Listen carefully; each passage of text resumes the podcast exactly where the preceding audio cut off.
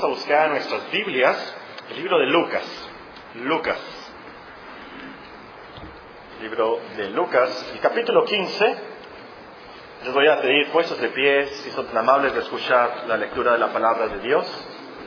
Lucas, el capítulo 15.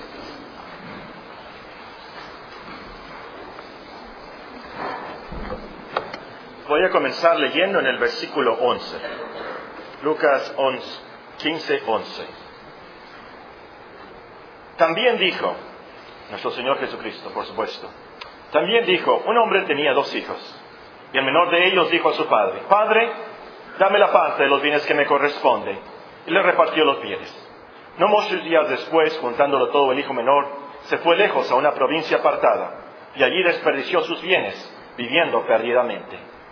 Y cuando todo lo hubo malgastado, vino una gran hambre en aquella provincia, y comenzó a faltarle. Y se fue y se arrimó a uno de los ciudadanos de aquella tierra, el cual le envió a su hacienda para que apacentase cerdos. Deseaba llenar su vientre de las algarrobas que comían los cerdos, pero nadie le daba. Y volviendo en sí dijo, ¿cuántos jornaleros en casa de mi padre tienen abundancia de pan y yo aquí perezco de hambre? Me levantaré e iré a mi padre y le diré, Padre, he pecado contra el cielo y contra ti. Ya no soy digno de ser llamado tu hijo. Hazme como uno de tus jornaleros. Y levantándose vino a su padre. Y cuando aún estaba lejos, lo vio su padre, y fue movido a misericordia, y corrió, y se echó sobre su cuello, y le besó. El hijo le dijo, Padre, he pecado contra el cielo y contra ti, y ya no soy digno de ser llamado tu hijo. Pero el padre dijo a sus siervos, sacad el mejor vestido y vestirle, y ponerle un anillo en su mano y calzado en sus pies. Traed el becerro gordo, matadlo, y comamos y hagamos fiesta, porque este mi hijo muerto era y ha revivido. Se había perdido y es hallado. Y comenzaron a regocijarse. Y su hijo mayor estaba en el campo. Y cuando vino y llegó cerca de la casa, oyó la música y las danzas. Y llamando a uno de los criados, le preguntó qué era aquello. Él le dijo, tu hermano ha venido, y tu padre ha hecho matar el becerro gordo por haber recibido bueno y sano. Entonces se enojó y no quería entrar.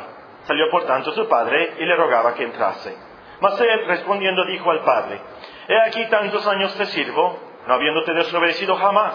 Nunca me has dado ni un cabrito para gozarme con mis amigos.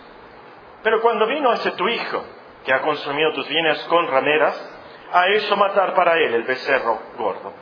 Le entonces le dijo, Hijo, tú siempre estás conmigo, y todas mis cosas son tuyas.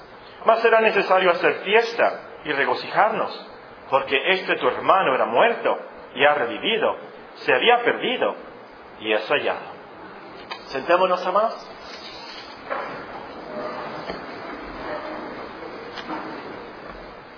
El pasaje que leímos, sin duda alguna, relata una de las historias más bellas que jamás se han contado. Es una lástima que no tiene un buen título. Es conocida, cuando menos en mi Biblia, el título es Parábola del Hijo Pródigo. Pero pródigo yo creo que es una palabra desconocida y ambigua también, porque la palabra dice el diccionario que significa desperdiciador, pero también significa generoso. Por el contexto sabemos aquí que significa que el hijo, el hijo menor, era una persona que desperdició sus bienes. Por eso se dice hijo pródigo en ese sentido. Pero la palabra como, no, como que no la usamos y también como que queda con un significado ambiguo. Al final de, de este estudio les voy a pedir que voten por un nuevo título. Y vamos a hacer una votación por un nuevo título. Y podemos cambiar los títulos. Los títulos de la Biblia no son inspirados.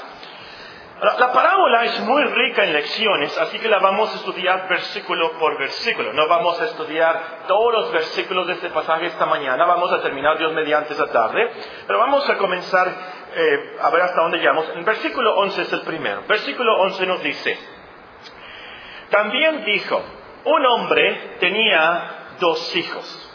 Ahora, dice también, también dijo, porque el Señor ya había contado otras historias, la historia de la oveja perdida y la historia de la moneda perdida. Y por cierto, eh, lógicamente, siguiendo la serie de cosas perdidas, la, oveja perdida, la moneda perdida, pudiera un, título mejor hubiera sido el hijo perdido, ¿verdad? Y tal vez lo vamos, vamos a votar por ello esta tarde.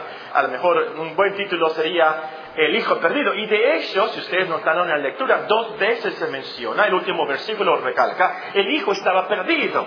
Por eso tenemos que decir, estaba perdido, pero es hallado.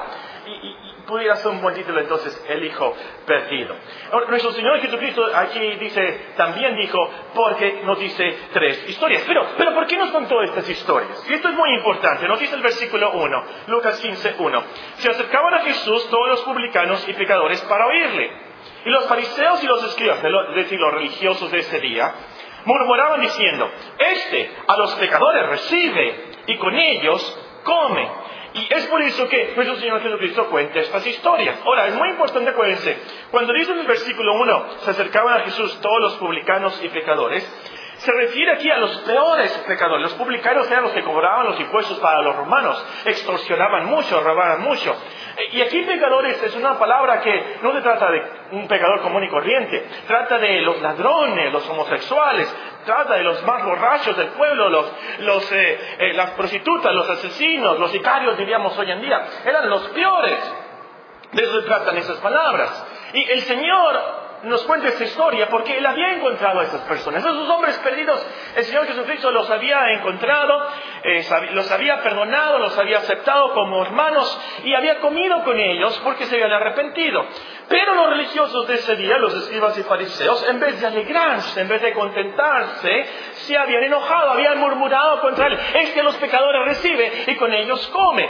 Y es por eso que nuestro Señor Jesucristo nos cuenta estas tres historias de las cosas perdidas. La segunda palabra de nuestro texto es dijo. También dijo. ¿Quién dijo? Bueno, el Señor Jesucristo, por supuesto. El Hijo de Dios. Dios mismo. El que en Génesis 1 dijo, sea la luz, y fue la luz. Entonces, es Él el que conoce nuestros pensamientos, nuestros corazones, es el que conoce la naturaleza humana la perfección, porque es Dios y porque es hombre, es el que nos contó esta historia y por eso es tan bella. Por eso es tan perfecta, por eso es tan poderosa, llega a nuestros corazones hoy en día. No es una fábula de Sopo, no es un cuento eh, de, eh, tradicional, es una parábola del Señor. Por así decirlo, es un ejemplo, un excelente ejemplo de su creatividad, de su sabiduría, de su divinidad, de su conocimiento. Y estaba pensando, el Señor Jesucristo dijo muchas cosas. Él predicó muchas cosas, él habló muchas cosas durante sus 33 años aquí en la tierra. Pero tenemos esta lección, esta parábola de sus labios registrada en la palabra de Dios. Y con ese propósito, y ojalá que el propósito se cumpla en nuestras vidas también. Muy bien. Ahora, la historia comienza con estas palabras. También dijo, un hombre tenía dos hijos. Dos hijos. Por esta frase es curioso, yo no sabía, pero hay algunos que creen que estos dos hijos son los mismos hijos de Mateo 21-28. Si tienen sus Biblias, vamos a ver eh, esta historia que él nos cuenta en Mateo 21-28. Se parece, se parece mucho que realmente menciona los mismos temas del pasaje, pero creo yo que es otra parábola. Pero la vamos a leer de todas maneras para recalcar una cosa. Mateo 21-28 nos dice, pero ¿qué os parece? Un hombre tenía dos hijos. Acercándose el primero le dijo, Hijo, ve hoy a trabajar en mi viña. Respondiendo él dijo, No quiero. Pero después, arrepentido, fue. Acercándose el otro, le dijo de la misma manera. Y respondiendo él dijo, Sí, Señor, voy. Y no fue. ¿Cuál de los dos hizo la voluntad de su padre? Dijeron ellos, el primero. Jesús le dijo, de cierto, de cierto, de cierto, de cierto os digo, los publicanos y las rameras van delante de vosotros al reino de Dios, porque vino a vosotros Juan en, camino de justicia y no le creísteis, pero los publicanos y las rameras le creyeron, y vosotros viendo esto no os arrepentisteis después para creerle. Y algunos creen que estos son los dos hijos, los mismos del que nos cuenta la parábola, que después cuenta la parábola que nosotros tenemos en Lucas 15. Es posible, no es imposible, se mencionan los mismos temas del arrepentimiento y cómo es que los pecadores y las prostitutas se acercan a Cristo y reciben el perdón, por supuesto. Pero yo creo que esta es una parábola algo diferente, totalmente diferente. Pero es curioso coincidencia que se mencionan dos hijos? ¿Por qué dos hijos? Porque el Señor habló de dos caminos. Porque el Señor habló de dos puertas. Nos recalca en nuestra historia, como en esta historia, que lo último, delante de, Dios hay dos hijos. Hay los que se arrepienten y los que no se arrepienten. Los que obedecen a Dios y los que no obedecen a Dios. No hay otra opción. No hay otra opción. O entramos por la, camina, por la puerta angosta o entramos por la puerta amplia. O estamos en el camino angosto o vamos por el camino amplio que lleva a la perdición. Esta mañana, usted al salir de estas puertas va a ser como uno de sus hijos, o como de los hijos que vamos a hablar en Lucas 15. Un hijo que se arrepiente o un hijo que no necesita de arrepentimiento. Esta mañana usted va a salir en el camino amplio o en el camino angosto. Entonces, esto nos debería hacer pensar, hermanos, al principio de la parábola el Señor nos habla de dos hijos. Nosotros estamos representados por uno de estos. Vamos a verificar y confirmar con lo que estudiamos entonces. ¿Quién soy yo? Examinémonos honestamente delante de Dios. Ahora, el drama de la historia comienza en el versículo 12, volviendo a nuestro pasaje en Lucas 15. El versículo 12 nos dice, un hombre tenía dos hijos, el menor de ellos dijo a su padre, Padre, dame la parte de los bienes que me corresponde. Y le repartió los bienes. La petición realmente fue un insulto. ¿Y qué insulto? Porque le estaba diciendo al padre, ¿por qué no te mueres? Yo ya quiero lo mío ya. Generalmente, obviamente, se da, eh, se lee el testamento, se reparte la heredad después de que el padre muere. Eh, eh, es como en la película primitiva cristiana, ¿se acuerdan? De polvo de diamante, ¿se acuerdan del hijo que le decía, ¿por qué no se muere? ¿Se acuerdan? ¿Por qué no se muere? Así este hijo está diciendo, ¿por qué no? Yo ya quiero que te mueras, ¿sabes qué? Yo no aguanto, ya, ya, ya, dame lo que me toque, ya. Yo no puedo esperar más. Ah, pues tiene un gran insulto aquí. Bueno, por la historia sabemos que la familia era muy rica. Porque leemos después de un anillo, leemos de vestido, leemos de campos, leemos de que contrataron música y contrataron danzantes, leemos de un becerro gordo. Los pobres no tenían todo eso, era una familia muy rica. Ahora, según Deuteronomio 21, según la ley judía de ese tiempo, al hijo menor le tocaba la tercera parte de eso. Al hijo mayor las dos terceras partes, pero al hijo menor le tocaba la tercera parte de todo eso. Entonces, le tocó mucho dinero, millones de pesos en nuestros días. Teniendo en consideración que tenían campos y, becerros gordos y todo eso, el todo nos da a entender, era mucho dinero, probablemente millones de pesos que le tocó al hijo menor. A lo mejor alguien inteligente está pensando por unos momentos aquí. ¿Por qué se los dio? ¿Por qué le repartió los bienes? El padre debió haber dicho que no, conocía que era un niño, un muchacho inmaduro, ¿por qué le repartió los bienes? No les debió de haber nada, debió de haber esperado hasta que se muriera y le dejara. Obviamente esto es una parábola con propósitos y después lo vamos a ver, obviamente. Pero aún así, en ese tiempo, esta era una transacción legal los hijos podían demandar legalmente a sus padres para que repartieran sus bienes. Entonces, cuando los fariseos y los escribas, los que estaban ahí, escucharon a nuestro Señor Jesucristo, sabían que esta era una posibilidad real. Había hijos que legalmente demandaban a sus padres para que repartieran sus bienes. el punto que quiero hacer yo es de la vida real de nuestros días, a lo mejor de tu vida. No sé si te ha pasado.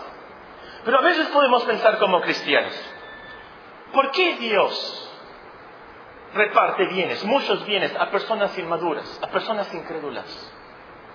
¿Por qué Dios lo hizo rico a él y a mí no? ¿Por qué Dios da esas cosas, esos carros, esos terrenos, esos campos a estas personas?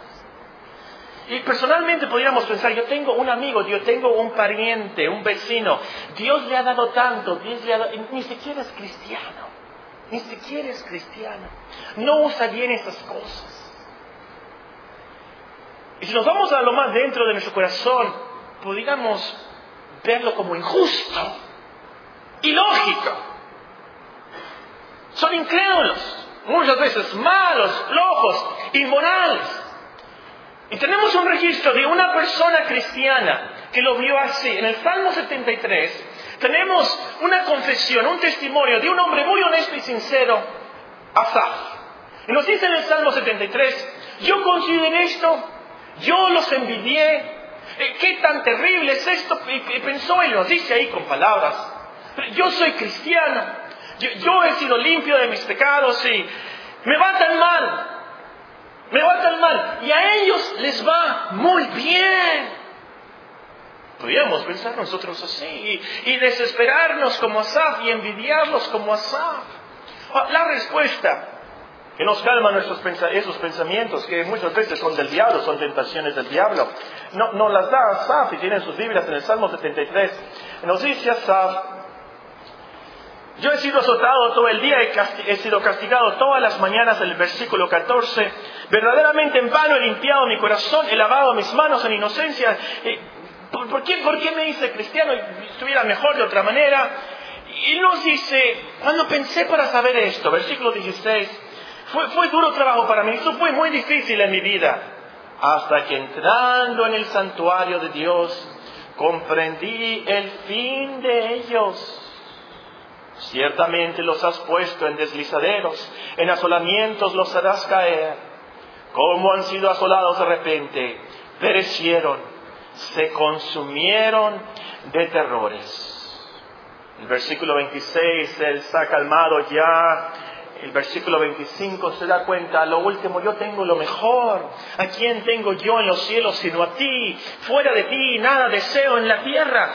Mi carne y mi corazón desfallecen.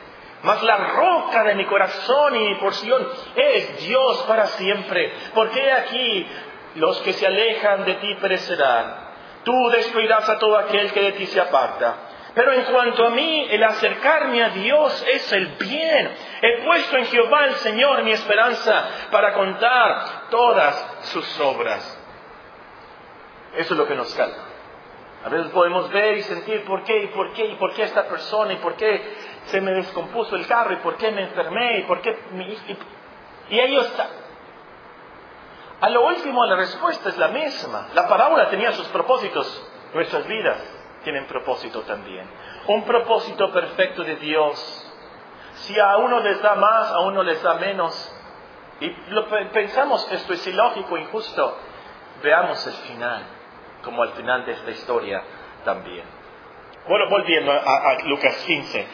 Vemos en el versículo 15 lo que el hijo hizo con sus bienes lo que le tocó, los millones que le tocaron, y, realmente nos damos cuenta porque los quería. Nos dice, versículo 13, no muchos días después, Lucas 15, 13, no muchos días después, juntándolo todo, el hijo menor se fue lejos a una provincia apartada y allí desperdició sus bienes viviendo perdidamente.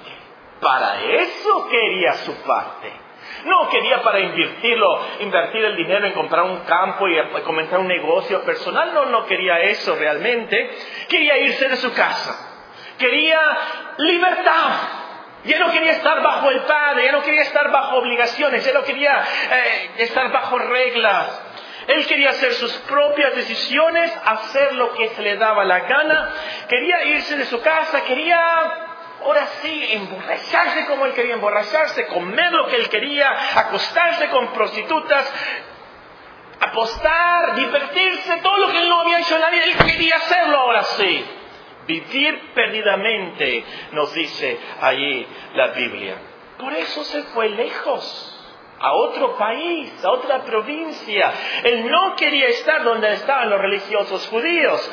Se volvió mundano. En nuestros términos, se volvió mundano. Ahora, no lo dice la parábola, no lo dice la parábola. Lo leí, lo, leí en un libro que me prestó la hermana Marcela, por cierto. Este predicador, Timothy Keller, se llama, eh, sugiere otra razón por la cual el hijo se fue. El hijo se fue, dice, también por la actitud del hijo mayor. ¿Cómo era el hijo mayor? Por lo que leemos en la parábola, era un tipo muy estricto. E-, era un tipo de los que se creen santos. Pero lo peor es que era un hipócrita. Era un hipócrita. Vemos por la parábola en esta historia que el hijo mayor revela una actitud egoísta, criticona, legalista y elitista también. Vamos a ver más de esto esta tarde, Dios mediante. Pero la aplicación creo que sí está en nuestro pasaje. Hay que tener mucho cuidado, mucho cuidado de que no provoquemos a nuestros hijos a nuestros hermanos, a nuestros amigos, de que se alejen de Dios se alejen de la casa de Dios por nuestra actitud, yo soy más santo que tú. No te voy a saludar, no te voy a ayudar, me voy a contaminar. Tú eres muy mundano, tú eres muy pecador. Mucho cuidado con esa actitud. Vamos a ver más de esto Dios mediante esta tarde. Pero el problema aquí de, de este hijo comienza en el versículo 14. Nos dice el versículo 14. Cuando todo lo hubo malgastado, Vino una gran hambre en aquella provincia y comenzó a faltarle. Comenzó a, faltarle, obviamente, por su necesidad, no ahorró, no invirtió nada. Su inmadurez se malgastó todo, no guardó para el futuro. Y, por supuesto, día tras día, desperdiciando todo, comiendo como loco, tomando, emborrachándose, regalando a sus amigos, eh, comprando cosas que no necesitaba, viviendo en lujos. Se lo acabó todo, ni un dracma dejó, ni, ni, ni, un peso, por así decirlo, en nuestros días, ni cinco centavos, todo, todo, todo se lo gastó. Y para empeorar las cosas, Dios mandó una gran hambre. Esto quiere decir que no había llovido, esto quiere decir que no habían cosechado, quiere decir que no había comido. Y una gran hambre, hermanos, en ese tiempo era algo de lo más trágico. No era fácil encontrar trabajo, pues la mayoría trabajaba en los campos, eh, no había dinero. Y aunque hubiera dinero, no había comida. El hijo estaba en circunstancias graves, críticas, tan críticas, tan difíciles, que cayó en lo más bajo que puede hacer un judío. Es terrible esto, nos dice el versículo 15. Y fue y se arrimó a uno de los ciudadanos de aquella tierra, el cual le envió a su hacienda para que apacentase cerdos, cerdos, marranos, cochinos, puercos. Para un judío era de lo más repugnante, era lo más asqueroso, era contra su religión, y nos podemos imaginar las caras de los fariseos y los escribas cuando escucharon la historia. Por la ley, la ley de los judíos, los cerdos eran animales inmundos. El judío, por supuesto, no lo podía comer, no podía acercarse a ellos. Si lo hacía, se volvía inmundo él mismo, no podía acercarse a otros judíos y, por supuesto, no podía entrar a la casa de Dios, no podía entrar al templo. Y el Señor les cuenta la historia de un judío que estaba trabajando cuidando los puercos en un rancho de un gentil. Eso es lo más terrible para ellos. Eso es doble inmundicia, doble abominación. El hijo no podía caer más bajo, tocó fondo, por así decirlo, y más abajo que el fondo. Porque si fuera poco, no tan solamente estaba trabajando ahí, se quedó con hambre todavía porque no, nadie le daba de comer. Nos dice el versículo 16. Deseaba llenar su vientre de las algarrobas que comían los cerdos, pero nadie le daba. Seguía con hambre. Ahora, yo no sé ustedes, pero cuando yo leo algarrobas, hasta no se me antoja. Algarrobas. Algarrobas como que... Leí, busqué en el internet qué es un algarroba. Viene una fotografía en las imágenes ahí en Wikipedia y ustedes pueden leer. Son como unos cejotes, como unos tamarindos, como unos cejotes. Dice el artículo que las semillas tienen una capita dulce. No sé, pero no se me antoja para nada. Y obviamente era la comida de los cerdos, ¿verdad? Eh, dice el artículo que era lo que comían los más pobres. Bueno, el caso es que ni siquiera podía comer eso, los supervisores de ahí no lo dejaban comer eso y tenía tanta hambre, había caído tan bajo así. Pero hay luz, hay luz en el siguiente versículo, hay un cambio. Leemos en el versículo 17, véanlo. Volviendo en sí dijo, ¿Cuántos jornaleros en casa de mi padre tienen abundancia de pan y yo aquí perezco de hambre? Me levantaré e iré a mi padre y le diré, Padre, he pecado contra el cielo y contra ti. ya no soy digno de ser llamado tu hijo, hazme como uno de tus jornaleros. Aquí tenemos la conversión del hijo menor. Hay luz aquí. Él despertó, se dio cuenta. Es como si antes estuviera loco, pero ahora aquí está cuerdo, está en su juicio cabal. Reflexionó, despertó la realidad, reconoció su maldad, reconoció su pecado. Y esto es lo que hace, hermanos, cada pecador que se arrepiente se da cuenta de su maldad, se da cuenta de su pecado, se da cuenta de su necesidad y que Dios tiene el pan de vida en abundancia, que hay pan en la casa de Dios. Ahora, en la resolución, yo no lo había notado, pero lo aprendí esta semana. En la resolución del Hijo notamos tres cosas. Arrepentimiento, fe y humildad. Y en cada conversión hay esto. Arrepentimiento, fe y humildad. Se arrepiente hay un cambio. Está listo para confesar su pecado contra el cielo y contra su Padre. Ahora dice que pecó contra el cielo porque en esos días se referían a Dios como el cielo. Eh, que está en el cielo, por supuesto, y los judíos tienen miedo de pronunciar el nombre de Dios, así que hacían referencia de alguna otra manera. Cuando dicen cielo, aquí se refiere a Dios. Ahora, nosotros yo creo que podemos entender fácilmente cómo es que pecó contra su Padre. Pero ¿por qué dice que pecó contra el cielo? ¿Por qué dice que pecó contra Dios? ¿Qué mandamiento desobedeció? La pregunta real es, ¿qué mandamiento no desobedeció? Porque obviamente desobedeció el quinto mandamiento al deshonrar el nombre de su padre, al insultar a su padre y al causarle tanta angustia a su padre. Pecó contra el quinto mandamiento de Dios.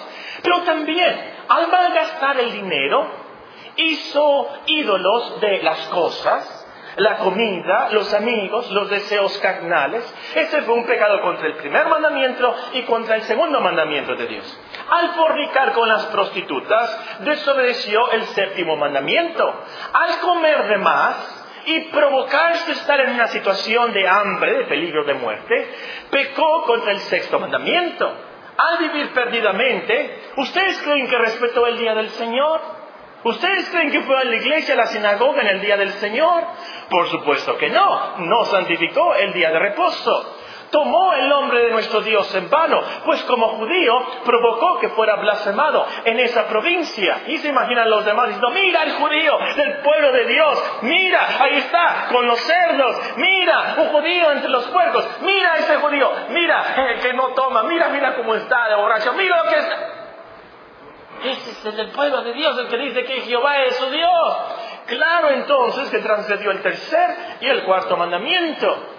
Al al vivir perdidamente robó a Dios. Robó de su tiempo, por supuesto. Obviamente no ofrendó. Se robó a sí mismo también. Malgastó todo lo que tenía. Robó de su padre también, malgastando sus bienes. Habló mal. Blasfemó, por supuesto. Vivió en lujos y codicias y más al estar pobre también, pues codició aún la comida de los cerdos. Esto quiere decir entonces que quebrantó el octavo, el noveno y el décimo mandamiento. Y ya hemos ido a través de todos los mandamientos. Claro que pecó contra Dios. Porque a lo último, a lo último, el pecado es contra Dios. Primero, antes que todo. David asesinó, adulteró con la esposa. ¿Se, acuerdan de Urias? ¿Se acuerdan? Él confiesa su pecado. En el Salmo 51, él muy honestamente dice, contra ti, contra ti he pecado, y he hecho lo malo delante de tus ojos. Él sabía muy bien. A lo último, el pecado es contra Dios, contra Dios. Y él se arrepiente de verdad entonces, reconociendo esto. Yo pequé contra Dios. Y también quiero que noten que se arrepintió. No se excusó. No dijo, la culpa la tiene mi padre. Él no dijo, la culpa la tiene mi hermano. Él no dijo, la culpa la tienen mis amigos, ellos me invitaron. No dijo eso. He pecado contra el cielo y contra Dios. Él no dijo, es que cuando era niño me traumaron, me hicieron trabajar mucho. No dijo eso. Él se declaró culpable. Él no dijo, es que los de la sinagoga son unos hipócritas. El rabí es un hipócrita. Esos ancianos son unos hipócritas. Él no dijo eso. Él se declaró culpable, reconoció, yo he pecado contra Dios. Yo he pecado contra mi Padre. Se arrepintió. Y tuvo fe. ¿Cómo es que tuvo fe? ¿Cómo se ve la fe aquí? Tuvo cierta fe al pensar que el Padre lo recibiría. Tuvo cierta fe al pensar, Él es bueno, me va a dar algo que comer. Tuvo fe entonces en la misericordia de su Padre, cuando menos de darle algún tipo de trabajo, cuando menos de jornalero en su casa. Y dejó su orgullo y con mucha humildad fue dispuesto a ser un jornalero en la casa de su Padre. Esa humildad, esa fe, ese arrepentimiento se muestra en cada persona que se convierte a Dios de verdad. Porque cada persona que se arrepiente, que se convierte a Dios de verdad, va a reconocer yo soy pecador. Va a tener fe en la bondad de Dios y se va a humillar. Estoy dispuesto a servirte, a obedecerte, aún como un jornalero. Más de esto esta tarde, Dios mediante, en las aplicaciones muchos hacen resoluciones, pero no las cumplen. Aquí vemos a un hombre haciendo una gran resolución, pero muestra su fe cumpliéndola. Nos dicen los versículos que siguen, versículo 20, vean conmigo, vean con sus propios ojos. Aquí está el clímax, lo más bonito, lo más bonito de la historia. El versículo 20. Y levantándose, vino a su padre. Y cuando aún estaba lejos, lo vio a su padre fue movido a misericordia y corrió, se echó sobre su cuello y le besó. El hijo le dijo, Padre, he pecado contra el cielo y contra ti. Yo no soy digno de ser llamado tu hijo. Pero el padre dijo a sus siervos, sacad el mejor vestido, le pone un anillo en su mano y calzado en sus pies, y trae el becerro gordo y matadlo, y comamos y hagamos fiesta, porque este mi hijo muerto era y ha revivido, se había perdido y es hallado y comenzaron a regocijar. Aquí tenemos el clima de la historia. Los podemos imaginar. El hijo cansado, hambriento, eh, la provincia estaba lejos, muy lejos. Eh, yo me, yo, no, me lo imagino, como hay algunas personas, no sé cómo le hacen, que caminan en el sol, en la carretera, los, los han visto ustedes allí caminando y lentamente, pero ahí van paso por paso. Ahí va este hombre, harapiento, sucio, hambriento, descalzo.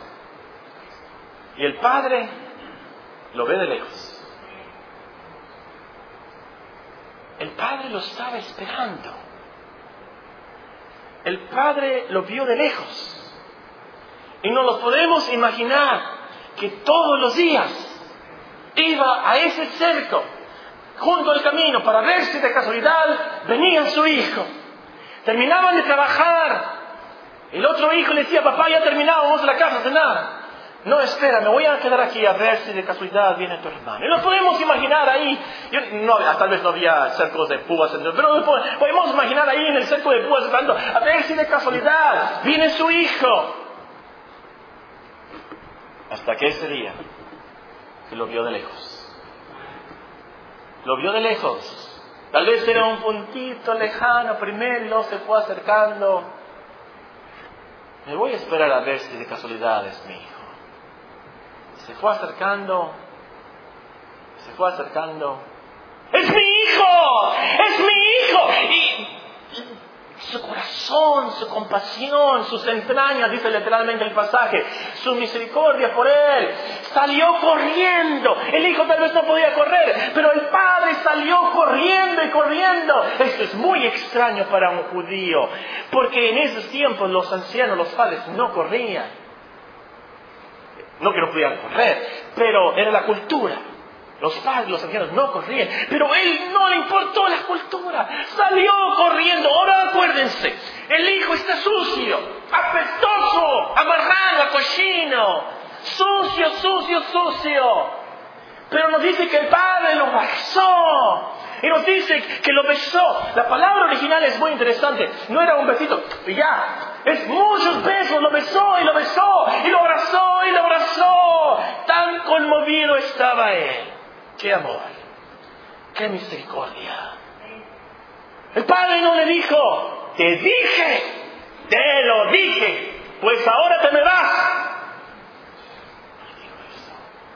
No le dijo eso.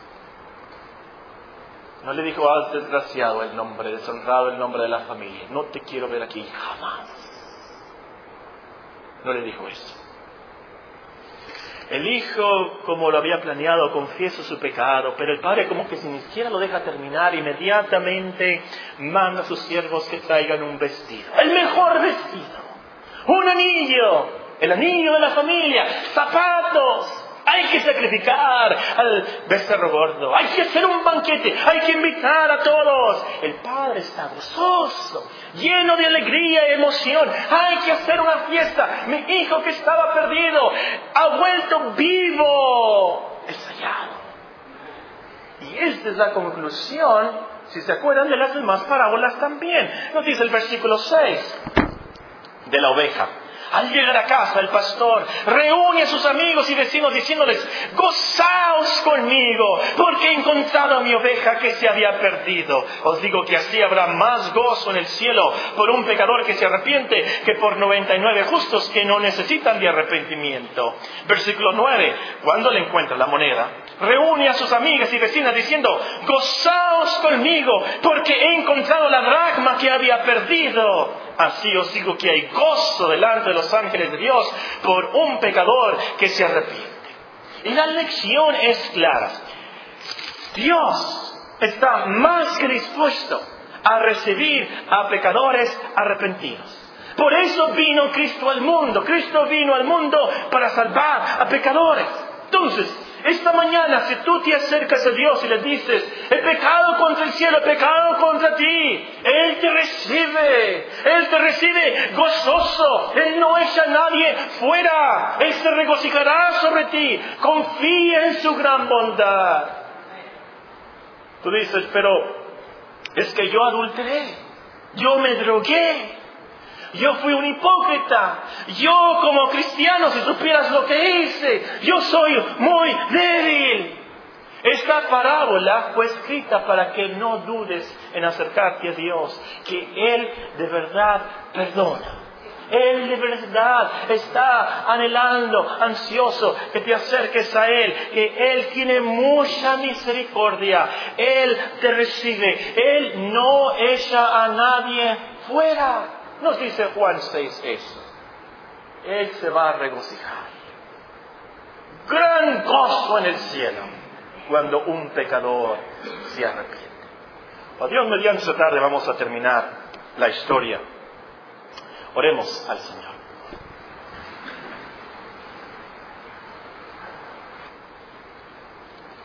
Al salir de las puertas de la iglesia esta mañana,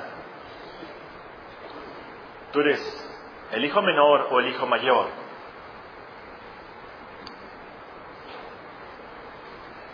El hijo mayor no tenía nada de qué arrepentirse, le dijo al padre, yo te he obedecido en todo.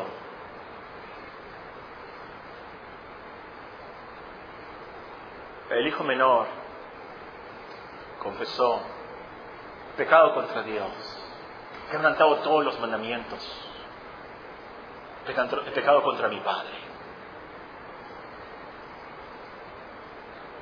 Y quiero que te vayas con la esperanza de que Dios perdona a pecadores, de todo pecado. Que te vayas pensando en la idea, Dios se goza en tener misericordia de mí. Esa es su gloria. Y te acerques a Él.